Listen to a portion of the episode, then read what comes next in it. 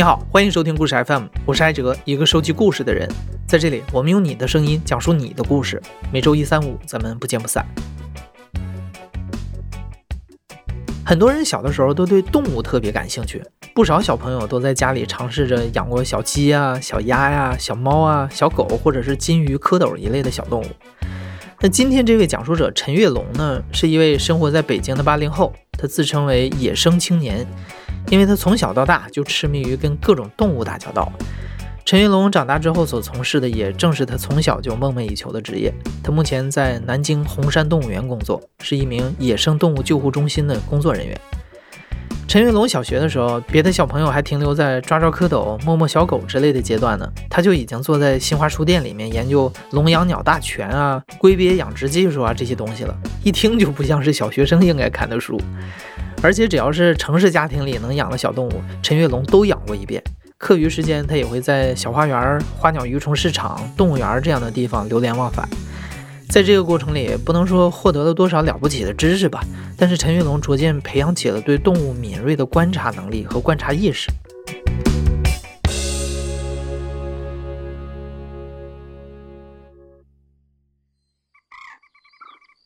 我家住陶然亭公园附近。公园是我去的比较多的，感觉见过不少的动物。第一次看见青蛙的卵呀，嗯，第一次看见蜥蜴，看到翠鸟，然后包括看到戴胜，就戴胜长得就不是挺奇怪的嘛，我也不知道你知不知道长什么样，就嘴长长的，然后头上有一个冠，就还正经挺好看的。然后包括去动物园，可能去的也比较多。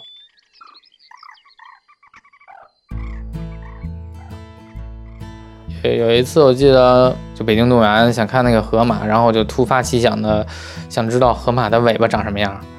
因为河马泡在水里，然后我就想知道它尾巴长什么样，好像就等了四个小时，然后它终于从水里边跑出去了，然后我就看见它的尾巴就是小小的嘛，就是一个一个皱皱的，上面有点毛什么的。就你现在问我长什么样，我其实回忆的不是当时我看到的，是可能当时看完之后我都没记住，我也不知道为什么，我就想。看它长什么样，然后以及等了很久很久的时间，这样。陈云龙大学学的是生物技术专业，用他的话来说啊，是因为考不上其他的了，就凑凑合合的挑了一个听起来跟动物沾边的。可是刚一进大学，陈云龙就后悔了，因为这个专业啊，主要是研究微观事物，其实根本接触不到动物。那段时间，他就只能靠去北京动物园当志愿者聊以慰藉。我毕业之后，然后就是去了一个就就相当于那个专业对口的那个一个生物公司，然后就是做什么抗体啊什么玩意儿的。我那会儿每天就是上班第一件事就盼着下班，得空就看看手机里边什么什么就就反正是也是养动物的。然后那个我没干多长时间吧，好像不到半年我就我就辞职了，就就还是觉得我应该去当饲养员这样。呃，然后就有一个人告诉我说，就说有一个救护中心你可以去，然后我就就去了。这种面试其实不是你想象的那样，就是有有一个岗位有好多人什么这样的，他是他是有那么一个岗位，然后根本就没有人去的这种。包括像那个工资啊什么的，就是他给的也比较低，然后他也问了我当时的工资，就我可能会。嗯，就是少少拿一些钱，反正因为当时我态度还是比较坚决的，我就觉得我应该干这样的事儿。当时好像一一年，我应该多大呢？我应该是二十三，挣多少钱什么这种事儿，好像那个对于那个时候的我来讲，好像不不太重要。然后就我觉得还是应该追追随梦想，这样。我当时是这么想的。现在现在我也觉得钱不太重要，因为已经认清现实了，就反正也发不了财了，就这么着吧。在北京动物救护中心工作的时候，陈月龙担任的主要是爬行动物饲养员的角色。当时他所接触到的主要都是执法罚没来的保护动物。随着对野生动物了解的深入，陈月龙觉得自己想要的好像不止于此，所以在干了五年之后，他跳槽去了猫盟。猫盟是一个专注于中国野生猫科动物保护的非营利机构，主要关注的有猫、豹、亚洲金猫、欧亚猞猁、豹猫等中国本土野生猫科动物。在这里，陈月龙从事了更多和野外相关的工作。当时的第一趟旅程，他就跟着同事们去了位于四川的白水河保护区，为了寻找熊猫的踪迹。就比如去动物园什么的，其实哪儿都能看见熊猫。然后一直对熊猫这个物种非常的鄙视，我觉得他们以自己的可爱，然后就骗取了就非常多什么关注。我也不知道为什么大家都喜欢熊猫。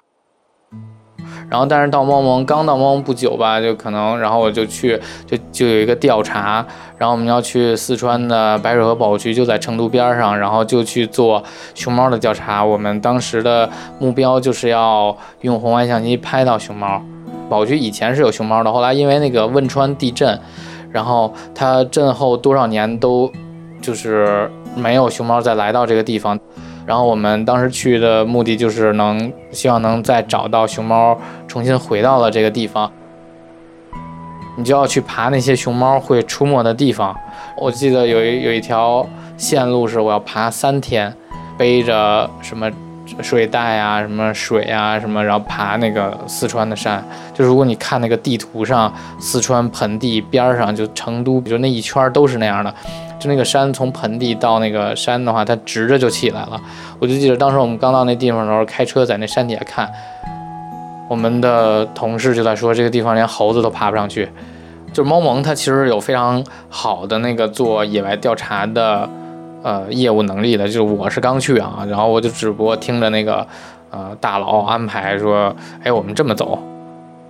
呃，在四川，它还有一点非常重要，就是怎么走能能活着走出来。其实是非常重要的，就非常非常的难爬，因为那个地方每天都在下雨，非常多的植物，然后有非常多竹子在阻碍你，然后那条线路就非常非常的艰苦。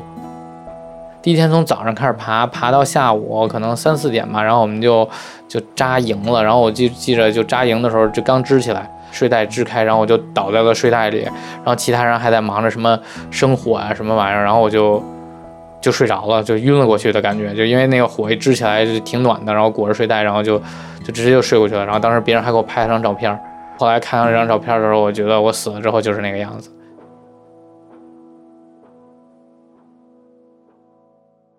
就爬完那次野外之后，我就对熊猫这个物种就充满了敬畏，因为。就我发现啊，熊猫不是在动物园里边那个样子的，熊猫就野外它是那样生存的，它在那样糟糕的环境，那样令我就简直觉着我已经都要死过去了那样的呃地方，然后能那么自在的生存，所以我觉得这个物种简直非常神奇，非常强大的那个生存的力量。哦，就那个线路，现在回想起来我都觉得非常的可怕。但但我也非常觉得，说我走过那样的线路，然后就能看到别人没有看到过的东西，包括那个好像后来当年是没有拍到，但那个相机一直在工作，好像在第二年，就是可能大概一年之后，那个相机真的拍到熊猫了，是那个保护区在地震之后十年第一次拍到熊猫。我在猫盟待了有三年。我觉得那三年其实对于我非常非常的重要，因为以前就是比如说你做野生动物救护，你可能关注的都是那些个体如何，就是我可能以前只看到了啊他们受到这样的伤那样的伤，但他们怎么受的伤我好像不太了解。但是像去到猫盟的话，其实我非常多的在出野外，我去到那些动物的栖息地。然后你去看那些动物，它们生存的地方，然后关注它们生存的状态，然后知道它们，呃，受到什么样的威胁。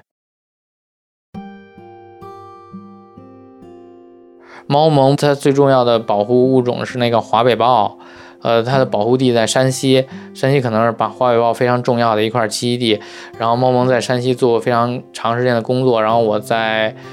山西就待过大概一年多两年吧，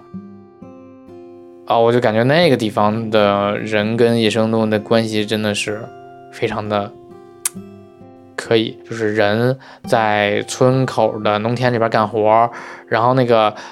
农田边上有一条小河、小溪，非常小，然后那个人在干活的时候就看着那个呃小溪对岸从山坡上那个走下来一个狍子。然后狍子就在那喝水，然后还在那叫，就当地人就起来就看看，哦，是个狍子，然后就接着干活。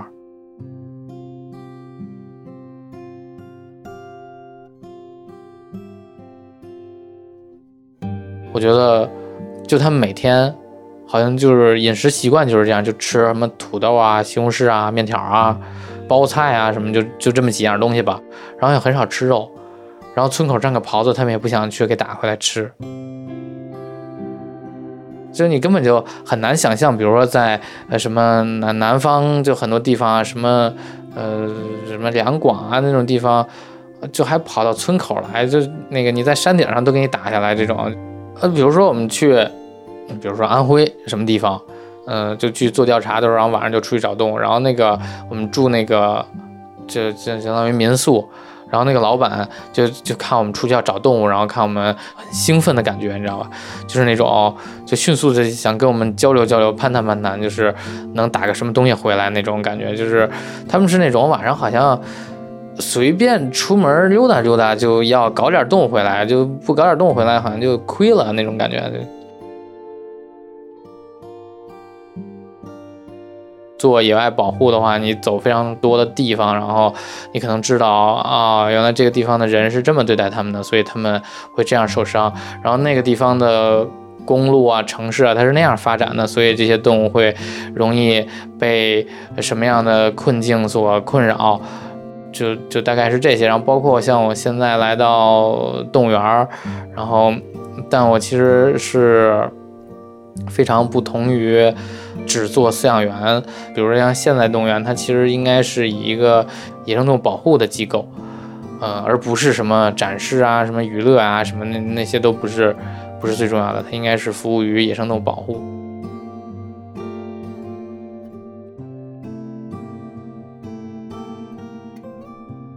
二零一九年，陈跃龙来到了南京红山动物园的野生动物收容救护中心，这是江苏省和南京市两级的救护中心。在这里的野生动物大概保持在七八十种，六七百只左右。其中被救护的有一部分是来自于国外的动物，主要是从非法野生动物贸易里被救出来的，比如蛇啊这些爬行动物，或者是鹦鹉之类的鸟类。考虑到对生态造成的影响啊，很多境外的物种是不能被放归的，只能在救护中心养着。而另外救助的一部分就是本土的野生动物，主要是活动在城市中或者是城市周边的受了伤的野生动物。可能很多住在大城市里的人很难想象啊，其实有很多的野生动物就生活在我们的身边。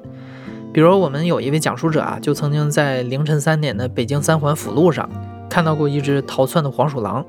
我们的制作人刘豆呢，也在夜晚遛狗的小公园里见过一只团成球的小刺猬。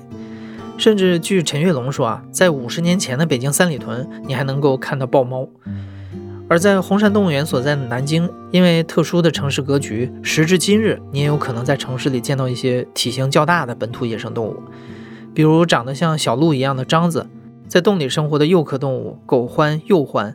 还有曾经被央视新闻报道过的大名鼎鼎的南京野猪。当野猪闯进奶茶店时，店员施女士正在店里接订单。我看到个黑影，以为是个哈士奇，然后他直接把门冲过来了，冲完以后就这样子进来，然后我也没想到是一只猪，好像还有牙。他也可能比较慌张，谁能想到下午喝着奶茶还能见到一只野猪？在红山动物园专业抓捕人员的帮助下，被注射了麻醉针的野猪瘫软在地。到了，哎，到了，倒了，倒了，倒了。最终闯进了奶茶店的野猪被送往了救助站。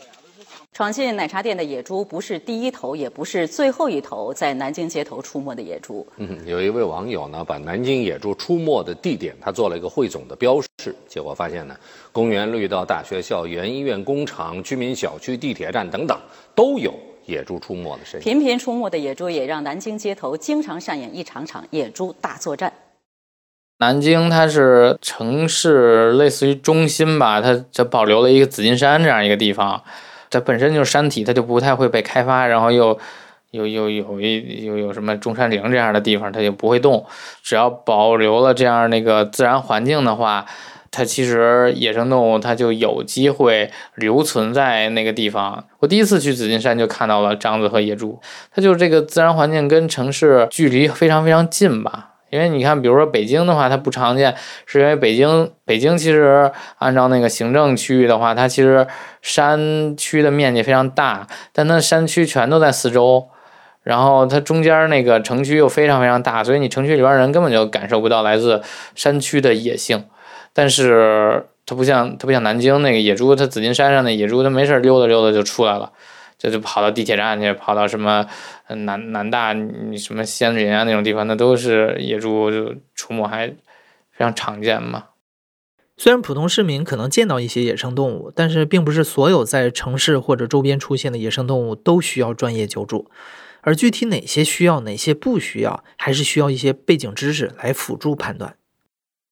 其实每年在四五六月份，我们都能遇到非常非常多的这种情况。嗯，就是那些那些鸟是这样，就它们在巢里边生下来都都是浑身都是绒毛，然后逐渐会开始长那些正羽、飞羽、复羽那些。它飞羽会先长好，然后最后长的是尾羽。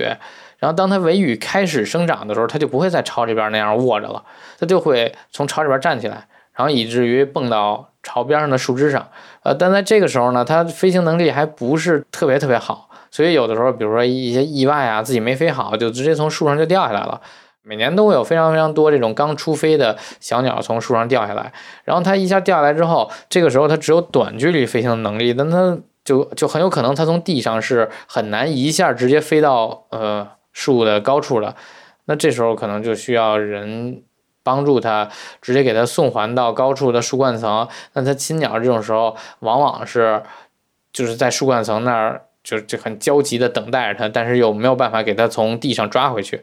如果这种情况情况下，你你把它送到救护中心，就我们大部分情况我们也都可以喂，然后也都可以喂活，但实际上。呃，在这个过程当中，它会缺少到很多那个跟同伴或者跟亲鸟学习生存技能的机会，然后包括学习如何辨别天敌呀，学习如何社交啊，就这些，其实我们是非常非常难教给他的。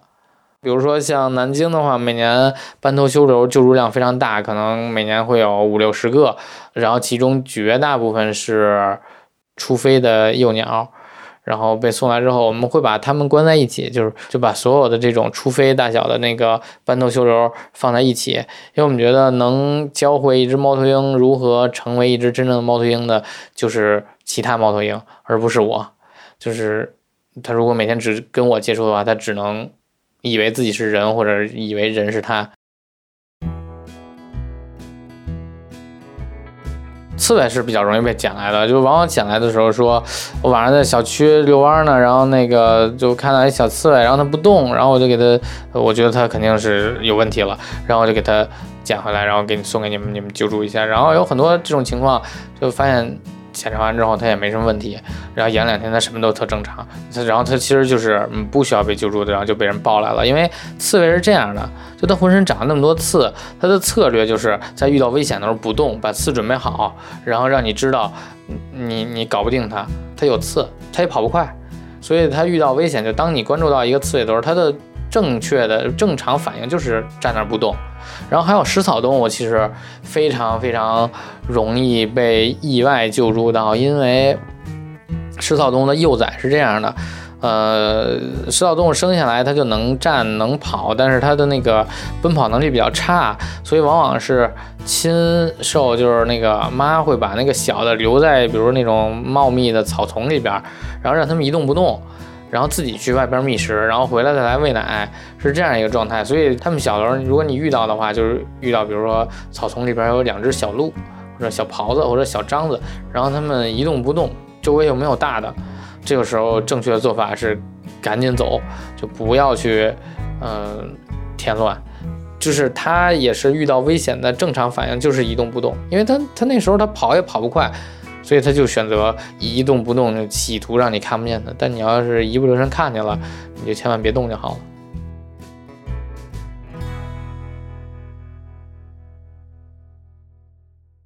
呼吁市民不要随便把不需要救护的动物幼崽抱走，一是为了避免造成骨肉分离的动物家庭惨剧，二也是因为人类想要没病没灾的养活一只动物幼崽真的是太难了。有的动物幼崽因为各种原因失去了亲受，或者被人误以为失去了亲受，就会被送到救护中心来。而动物育幼是陈月龙工作中最辛苦的部分。幼崽很小很娇弱，不仅需要像人类婴儿那样定时定点的喂奶，还缺乏像儿科医生、幼儿大全这样的知识体系，一切都得靠饲养员自己的观察和判断。这段时间，陈跃龙正养着几只刚出生没多久的小狗獾。哦，对了，各位音频平台的听众啊，如果你不知道这里提到的狗獾、幼獾长得什么样，可以到微信里面搜索“故事 FM” 的公众号来查看本期节目的图文，或者我也可以在这里不专业的打个比方吧，它们看起来就像是长得比较胖的貂。比如说一一会儿完事儿，我十一点还要去喂它奶，然后第二天早上是八点，这是现在已经减成四顿了，之前七顿，之前七顿是我都没有，就这现在这时间。你就熬一个月，每天晚上睡俩小时、俩仨小时，这么熬着怎么办呢？就坚持啊！就什么时候他断奶了，什么时候你就就解放了，什么这样？你他不断奶，你也没有办法休息。赌二十块钱拉不拉屎？那我赌了。我靠！下回赌六十，翻本就野生动物育幼其实非常非常的困难，是因为这些动物它其实没有非常。成熟的那些，比如说喂他们的啊奶粉，然后比如说喂他们的方式，可能更多的需要探索。比如说，你可以参考一些资料，嗯，比如说我可以参考欧洲獾的一些资料。然后另外呢，你也观察它的情况。就我们育幼，其实就是野生动物的育幼，根本就不是啊，比如大家想象的那样的，就如何让它们健康快乐成长，而是如何让它们不死。就它只要不死，它就撑着，然后就有机会长大。往往都是什么磕磕绊绊，然后伴随着什么体重开始增长缓慢，然后后来怎么着就就好了，然后逐渐开始吃草之后，哎，然后就好了，然后那个开始吃肉了就好了，或者怎么着就坚持就是胜利吧，反正就这种感觉。然后包括像去年，去年，呃，我们救了一个黄鼬，也是那么小的黄鼬，也是第一次救，然后我们就反正意外的发现了。这个黄鼬小的时候，没睁眼就可以吃肉，就可以断奶，就非常神奇的一个物种，就连眼都没睁就长牙，然后就开始吃肉了。然后之后呢，我们又救助另外一个是幼獾，幼獾也是非常小，因为它接受奶粉接受的不好，所以我就觉得，因为这只还比那只还大，都睁眼了，而且个儿还大，就看，然后牙也长了，我就觉得，哎，那它可能也可以用黄鼬那样的方式吃肉，然后来。解决它奶粉适应的不好这问题，然后结果它就死了。对，就是这样。然后你就发现啊，它们虽然都是幼科动物，但它实际上差的非常非常多。那就是因为我们的了解不足够，就是了解非常非常的有限，所以才会有这样的操作带来了新的问题。跟普通动物饲养员不一样的是啊，本土野生动物救护是为了让动物最终能回到自然。为了达到这个目的，陈跃龙和他的同事们会做出各种各样的努力，比如把食物藏在落叶或者石头下面，模拟野外的环境；比如尽量跟动物保持距离，防止它们对人产生信任。就好像一般都会觉得，比如说问我什么放放动物的时候有没有不舍啊？我每次都挺舍得的。我觉得他们回到野外特别好，我一点都没有不舍得。我就我做了那么多努力，就是为了让他们回到野外的。我有什么不舍得的？但有的时候也确实有很多动物注定没有办法回到野外，或者无法避免的跟人建立了信任。去年有一个呃救了一个小的白头鹎，就是一种小鸟，鹎是一类鸟，然后还挺常见的。然后它是来的时候就没什么毛嘛，然后我们就喂大的，喂大的，因为它那个就它本来应该在就是还青少年就比较懵懂的那个阶段把它放掉，因为它那个时候其实比较容易，就是它就是它社会化。就就反正能更好的认识到，呃，自己是一只鸟这件事儿，然后能更好的跟自己的同伴去有一些社交。但是那只鸟，因为在它能放之前，我也不知道什么原因，然后它的那个飞羽折损了，就得养着它，因为飞羽如果折损的话，它飞行能力会变差，就就无法放归。然后因为我是知道，因为我以前养过这种鸟，我知道它在第一年的秋天会有一次呃全身的换羽，然后所以它那时候飞羽是能长出来的，那我就只能。嗯，当时就决定再再养它一段时间，就所以可能比最好的放归时机晚了，可能两个月的时间。那这两个月是它那个叫什么？这个认知可能形成的一个非常重要的一个阶段吧。它就好像对人就会产生那种比较强的那种联系。但它反正长好之后，然后我们还是给它放掉了。然后后来过两天，哎，它又跑回来了。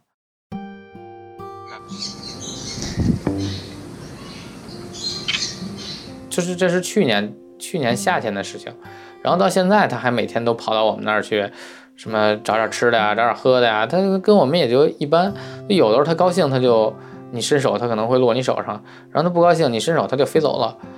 嗯，因为我们就野生动物救护，它其实标准是应该让这些野生动物尽可能的远离人，然后跟对人有非常高的警惕。那像这样的一个鸟的话，我也在思考，就是比如说这个野生动物应该距离人有多远，它才是一个安全的？就这件事儿好像不取决于野生动物，而取决于人。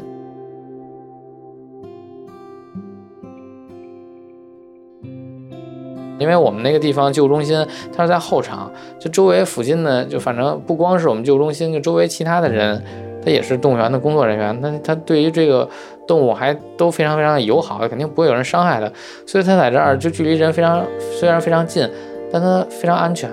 让他活得也非常好。那如果如果有更多的人都是对于野生动物非常友好的，那我们这样的救护不就是成功的吗？在野生动物救护中心的动物都没有名字。陈云龙希望每一只被救护的本土动物最终都能回到野外，回到他们本来生活的地方，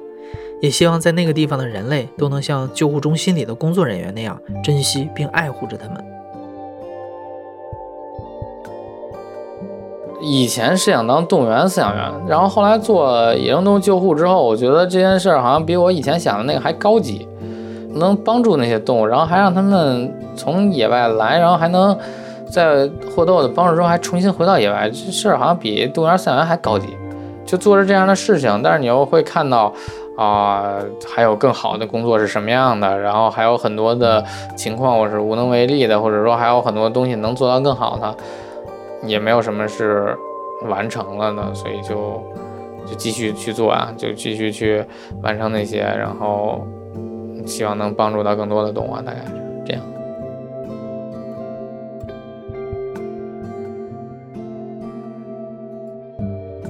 如果听了今天的节目啊，你对陈跃龙的故事很感兴趣的话，可以在腾讯新闻里面搜索谷雨工作室出品的治愈系动物园纪实节目《开源了盟友》。在第二集中，你可以看到这位野生超级奶爸的故事。